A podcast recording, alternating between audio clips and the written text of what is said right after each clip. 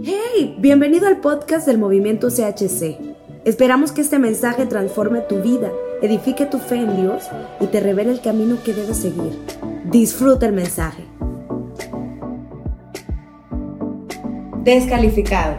Probablemente es una de las frases que más te dices a ti mismo. Me siento descalificado, soy muy débil, tengo muchas debilidades, no estoy apto, no tengo los dones suficientes, soy muy pecador, no soy como los demás. ¿Cuántas palabras te has dicho a ti mismo que te están descalificando y aún así Dios sigue diciendo de ti, eres justamente lo que yo necesito? De eso vamos a hablar. Este día tengo como invitado al líder del equipo de alabanza de mi iglesia, de Iglesia Nueva Familia. Y bueno, Carlos, bienvenido, de verdad, qué gusto. Realmente hablar de, de cómo nosotros como hijos de Dios muchas veces, muchas veces nos descalificamos para la obra maravillosa que Dios tiene en nuestra vida. Entonces, precisamente me gustaría que tú comenzaras compartiendo parte de tu historia. Muchas gracias por la, por la invitación, es un placer de verdad para mí poder compartir con ustedes y, y sí creo que en mi historia pues he podido experimentar este, todo lo que son debilidades y, y, cosas que, que, uno transcurre cuando uno va creciendo, cuando uno pues se enfrenta a, a, diferentes cosas, cuando uno tiene algo, cuando uno sí tiene, cómo todo esto nos afecta de alguna u otra forma. Y yo creo que en, en, en mi caso fue el hecho de no haber tenido quizás una figura paternal, no haber tenido quizás una dirección correcta, y quizás todo lo que me rodeaba desde el principio era inseguridad. Cosa en mi vida que, eh, por ejemplo, si me dejaron solo en una casa un día y mi papá no estuvo porque no estaba, se fue muy, eh, desde muy niño, yo creo que ni, tenía conciencia cuando él se fue a Estados Unidos, eh, y que mi mamá me había dejado en la casa y yo sentía quizás que estaba completamente solo, que que, que, había pasado, me habían dejado, me habían abandonado, cosas así y cosas que después se fueron eh, acumulando. Eh, solo me acuerdo que cuando, cuando estaba pequeño, al principio no era tan fuerte la inseguridad, pero mediante iba, creciendo sin la figura paternal, cuando eh, me, me, enviaban a estudiar en, en, los diferentes colegios que estuve, ahí es donde empecé a sentir quizás los, los, golpes de la vida acerca de la inseguridad, acerca de la desconfianza, no saber quién uno es, no tener identidad. Eh, cuando uno tiene esa desconfianza, uno se vuelve quizás un, un, un este, ¿cómo esta palabra? Un blanco, un blanco fácil para, para todas las circunstancias que suceden. Entonces, yo sufrí al principio de lo que le dicen bullying. Eh, antes, muy antes, yo hacía bullying. pero, pero después pude sentir que es estar también y que no recibir eso. Y creo que eso hacía que yo fuera más inseguro todavía. O sea, que la inseguridad creciera, creciera. A tal punto que también vino la depresión. Y por mucho tiempo yo no me daba cuenta y, quizás esto lo, lo, lo, supe no tan lejos el tiempo, eh, que, que, estaba en un estado donde vivía en tristeza constante y quizás no lo reconocía porque se había vuelto mi, mi, mi, estilo de vida diario. Entonces, desde ese punto, yo no sabía cómo vivir o qué era vivir un estilo de vida diferente. Eh, A todo esto, Carlos, tú en ese momento, si Dios te hubiera dicho a ti, Carlos, varón fuerte, esforzado, valiente, poderoso, te he llamado para grandes cosas, quiero que mires lo que voy a hacer contigo. ¿Tú lo hubieras creído? No, para nada. No, ¿y de dónde hubiera conmigo? Eh? ¿Es acaso conmigo? No, no, creo que, que no, porque sinceramente mi, mi enfoque o sea, no, entendía nada de eso. Nunca hubiera entendido quizás una buena palabra de afirmación en ese tiempo. Eh, no recibía quizás en ese tiempo palabras que me afirmaran, palabras que me, que me, que me hicieran entender que yo era diferente y que yo podía eh, salir de todo eso, de la inseguridad, de la tristeza, del dolor. Eh, entonces, en, todo ese transcurso, para mí nunca hubiera sido quizás una opción. O sea, ahora entiendo, ahora sé y, y Dios ha sido bueno. Pero Pero en todo ese transcurso, en ese momento, ¿no? Y es que muchos jóvenes hoy en día eh, se consideran a sí mismos descalificados. No lo dicen, pero lo saben. Y por eso hay como tres cosas que uno puede hacer con todas esas debilidades que te ha dejado una, una identidad débil en lo natural, ya sea por falta de padre, por falta de madre, por, por palabras tóxicas que fueron dichas desde pequeño. Y muchos jóvenes aprenden a vivir con esas debilidades. Otros las niegan. Están ahí, son claras, pero las niegan. Otros aprenden a orar él, se desgastan la vida orando, quítamela Señor, ¿verdad? Eh, haz algo con ella o, enséñame a vivir con ella. Y esto viene a caer también en esforzarse por arreglar algo en sus propias fuerzas. ¿Cuál, ¿Con cuál de estas formas tú te identificas en ese momento? Yo, eh, bueno, en mi caso creo que ha sido vivir con ella. Creo que me, me, me, me acostumbré a ese estilo de vida y como no conocía otro estilo de vida y hasta cierto punto no estaba consciente de, de, de, todo eso, entonces yo trataba nada más de vivir y vivir con eso y pasar y el pasar de los días, el pasar de los días, no había otra opción nada más que vivir ese estilo de vida. Entonces, quizás ese fue mi patrón, ese punto. Carlos, ¿y en qué momento fue que tú abrazaste o, pudiste asimilar lo que Dios te estaba diciendo? ¿En qué momento comenzó esa transformación de la identidad, de pasar a una persona débil, a alguien, a tener una conciencia de que en Dios tú podías ser algo totalmente diferente? Sí, yo creo que una de las cosas que a mí siempre me ayudó y me hizo mantenerme quizás en, los procesos difíciles fue el hecho de que yo sabía o, yo siempre quería confiar en Dios de alguna manera y Dios creo que también lo puso en mí, el hecho de querer confiar. Y eso me llevó, uno, a, tal vez no rendirme en, en, en, quedarme en ese estilo de vida. Llegó un punto quizás donde hizo bastante fuerza el hecho de que yo ya estaba hastiado, o sea, ya estaba cansado de todo eso, ya no quería ser esa persona, o era dejarlo todo, irme, perderme en la vida, no sé, o creerle a Dios. Y fue en ese momento donde, donde gracias a él, creo yo, que pude tomar esa decisión de decir, yo prefiero creerle e intentarlo a creerle, a dejarme llevar en, la, en, en, lo contrario, en la vida que me iba a traer todo lo peor. Entonces, al, al, intentarlo, creo que se abrió una puerta que me permitió que Dios, que Dios me revelara y empezara a hacerme saber la solución de todas esas cosas, que todo eso tiene solución, que todo eso se puede llevar, que todo eso se puede cambiar, se puede transformar, se, eh, puede traer una realidad diferente a la realidad que yo estaba viviendo y que Él es el que me puede guiar hasta ese punto. Entonces esa revelación eh, de cada palabra, de, de, cada cosa diferente de lo que yo había aprendido antes, me trajo una nueva realidad y una nueva mentalidad en mí que, que, que cambió totalmente el panorama. El panorama de, de no se puede así se puede. Y la palabra de Dios tiene ese poder en la vida de cada joven. Cuando, bueno, si nosotros hacemos un ejercicio y decimos, ve, piensa en ese momento en cinco frases de yo soy. Utilicemos, digamos, el nombre de Dios, el que, el que Él menciona, yo soy. Pero muchos jóvenes lo toman a la ligera y comienzan a decir, yo soy torpe, yo soy incapaz, yo soy inadecuado, yo no sirvo, yo no puedo todas esas frases, cuando en realidad ellos no, no tienen revelado por Dios, que están utilizando el nombre de Dios en vano. Pero la palabra de Dios precisamente comienza a sustituir todas esas palabras, le resta el poder, le quita a todo eso es el poder de autodestruirnos y comienza a decirnos lo que Dios ya dijo de nosotros, lo que puede ser.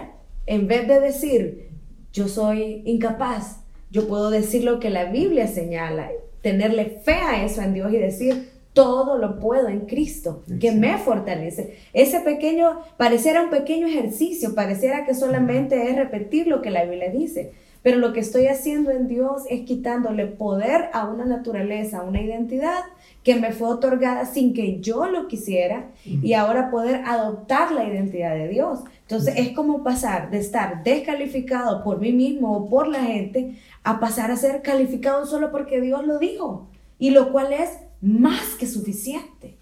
Así es, yo creo que Dios nos califica, Dios sí nos califica, Él sí nos, nos, nos da la manera. Y eso es lo difícil quizás que aprendemos en este mundo, a, todo lo que nos dicen, la identidad está impuesta por alguien más.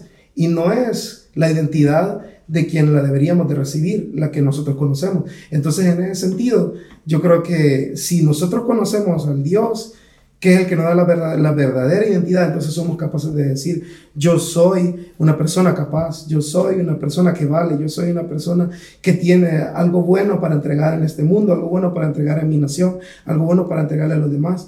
Y desde, desde ese punto, es que eh, eh, desde esa mentalidad es que nosotros empezamos a sentirnos calificados, no por nuestras fuerzas tal vez, no porque nosotros tenemos todo el poder del mundo, sino porque el que nos dio la identidad es la persona que ya nos calificó y sus palabras son las que resuenan en nosotros para que nosotros podamos llevarlo a cabo. Entonces viene siendo no en nuestras propias fuerzas, no en todo lo que nosotros creemos como algo como orgullo o como un ego, sino más bien como la realidad de cómo son las cosas. No es en sí el hecho de ser positivo diariamente, sino en sí de conocer cuál es la verdad. Y la verdad no gira para un lado o para el otro, la verdad se mantiene.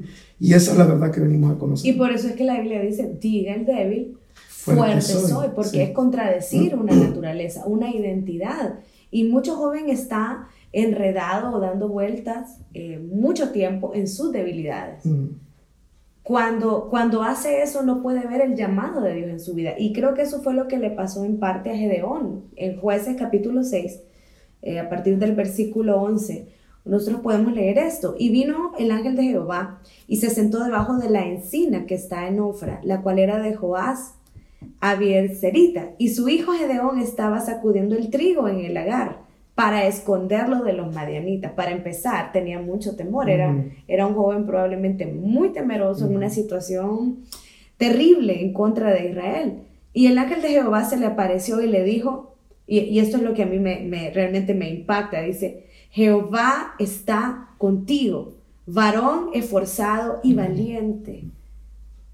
Gedeón no era nada de eso. No creo que sus amigos lo hayan conocido como el más valiente. No creo que sus padres lo hayan tenido como el, el, genial, ¿verdad? El fuerte, el que todos podemos contar con él. Pero por alguna razón, Dios lo afirmó en su identidad, en la nueva identidad en la que en realidad siempre había estado para él disponible, pero que él no la sabía. Y le dijo, Jehová está contigo.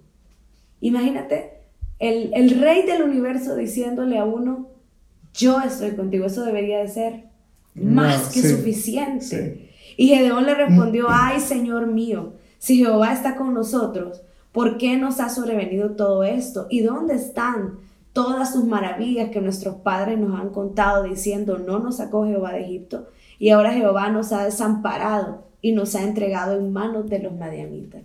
¿De dónde? Yo siempre me he preguntado, ¿de dónde había sacado él? ¿Por qué tenía tan metido en su mente que Jehová los había desamparado? No sé si a ti te ha pasado algo, creer una mentira. Sí, sí, y creo que ese es un punto bastante fuerte. Y esa es la voz de, las voces de todos. El hecho de todo lo que se vuelve alrededor de la vida de uno, empiezan ciertas voces de un lado, ciertas voces del otro, y se empiezan a crear las mentiras alrededor de uno. Una mentira que parece tan real, que parece tan constante, que no varía en el, entorno de uno, que lo mantiene creyendo ese, ese punto de realidad, entre comillas, pero no es así. Y hasta que viene alguien más que te dice lo contrario, que te, alguien, alguien que te enseña en realidad lo que tú eres, entonces se empieza a disipar todo ese cúmulo de mentiras que hay alrededor. Y es un cúmulo de mentiras. Y, y quizás por eso es que se vuelve tan fuerte. Y qué peligroso es, Carlos, que nosotros estemos esperando la calificación de los hombres. Sí. Y es que estamos acostumbrados a eso. Eh, ¿Te gustó tal cosa? Este, ¿Qué te parece esto? ¿Lo hice bien? ¿Lo hice mal? ¿Cómo debo? O sea, yo creo que eso tiene su lugar para poder mejorar como persona, pero no debería de definir nuestra identidad ni nuestra esencia. Por eso debemos de ir a la Biblia, a lo que Dios nuestro Padre ha dicho de nosotros. Y aunque fallemos, caigamos, eh, hay un momento de pausa, hay un momento de depresión, hayan sucesos en nuestra vida que nos marquen, Dios no ha cambiado su forma de pensar acerca de nosotros. Por eso no podemos confiar en el ser humano en ese sentido, porque de repente ellos cambian y nosotros vamos a tener que cambiar o ajustarnos a lo que ellos piden. Así ¿Qué es. me puedes decir respecto Sí, definitivamente, y creo que nuestra, nuestro fundamento y nuestra base debe estar en Dios, en lo que dice la palabra.